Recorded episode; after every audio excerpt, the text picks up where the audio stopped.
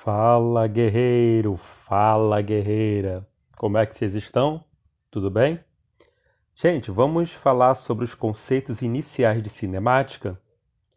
Então, a primeira coisa que você precisa saber para sua prova é a diferença entre movimento e repouso, tá?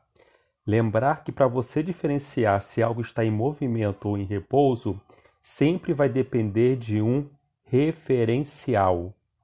Fechado? Tranquilinho? Então, para eu saber se algo está em movimento ou em repouso, eu sempre vou olhar para um referencial. Se A está em repouso em relação a B, B está em repouso em relação a A.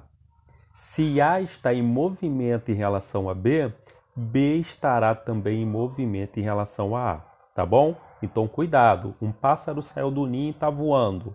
O pássaro está em movimento em relação à árvore e a árvore também está em movimento em relação ao pássaro, tá? A árvore está em repouso em relação ao solo, o solo está em repouso em relação à árvore. Cuidado, hein, para não cair em pegadinha. E outro tópico também dos conceitos iniciais de cinemática é ponto material e corpo extenso. Ponto material é quando a distância ou a parte onde está sendo estudado aquele corpo tem extensões, tem tamanho muito maior do que o corpo, tá? Aí ele é considerado um ponto material.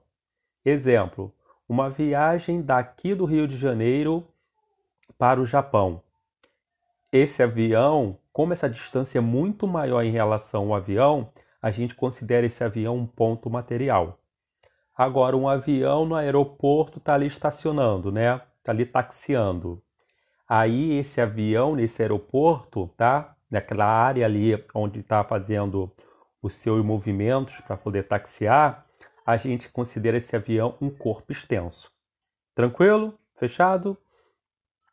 Outra coisa também, outro tópico que a gente tem que ficar bem tranquilo para gente é o que é posição, tá?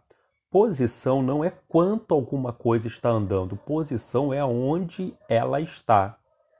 Não é porque eu estou na posição 50 km que eu andei 50 km. Eu posso ter saído da posição 40 e cheguei na 50, tá? Aí nesse caso eu andei 10 km. Então cuidado, posição final é a posição aonde parou. Posição inicial é a posição de onde saiu. Isto não significa que ele andou aquilo tempo e variação de tempo. Tempo é o momento exato que está acontecendo. Variação de tempo é o tempo final menos o tempo inicial. É quanto tempo gastou-se para fazer determinado fenômeno, né? Para que determinado fenômeno acontecesse. Tranquilo? Belezinha? Trajetória. A trajetória é outra característica, né? Da cinemática que depende também de um referencial. Um exemplo muito colocado é quando um avião em movimento retilíneo, com uma velocidade constante, deixa cair uma caixa e tem um observador lá no solo. Para o observador no solo, essa caixa está indo para frente e para baixo. Então ela vai fazer uma trajetória em forma de parábola. Para o piloto, ele só está vendo a caixa descer, porque na horizontal eles estão com a mesma velocidade. Então, para o piloto, essa caixa está em uma trajetória retilínea, ele só vê a caixa descer. É claro que para esse exemplo eu desconsidero a resistência do ar, tá bom? Porque senão aí a caixa vai começar a frear, aí é outra coisa. Tranquilo, gente?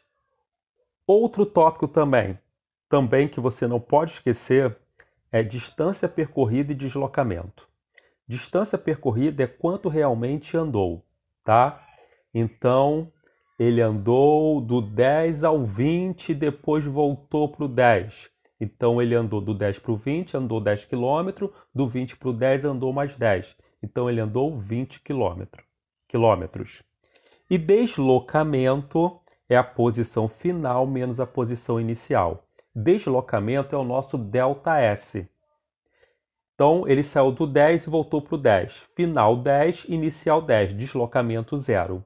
Então, algo importante para poder você ficar aí e anotar. Sempre quando ele sai de uma posição e volta para a mesma posição, o seu deslocamento é zero. Importante e que é cobrado na sua prova. Distância percorrida é uma grandeza escalar.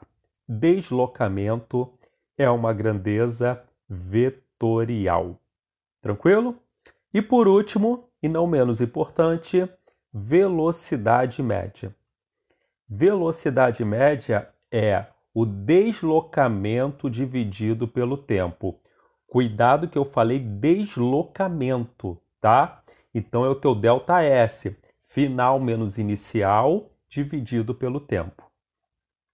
A velocidade média ela é um pouco assim, o pessoal fica assustado que ela não transmite a realidade quando o móvel vai e volta.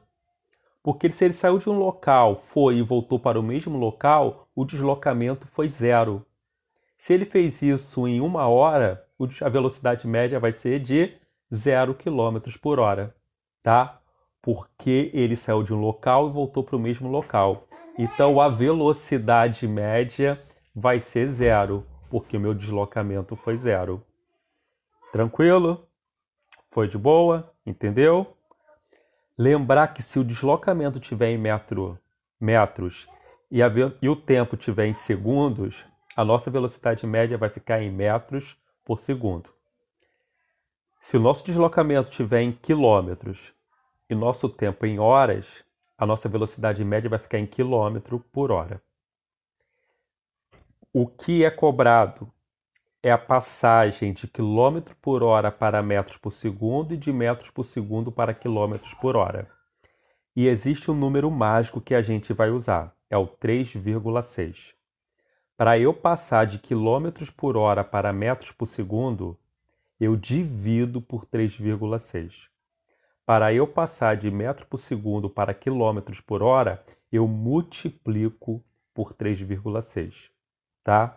Um bizu para você não esquecer é quilômetro por hora dá uma ideia de algo maior, metros por segundo dá uma ideia de algo menor. Então, passar de algo maior para algo menor, eu divido. E passar de algo menor para algo maior, eu multiplico, tá? Quilômetros por hora para metros por segundo, divide por 3,6. Metros por segundo para quilômetros por hora eu multiplico por 3,6. Então, gente, esse foi mais aí um bizu do Paranaguá aqui, Física Dinâmica. Eu espero que você tenha gostado.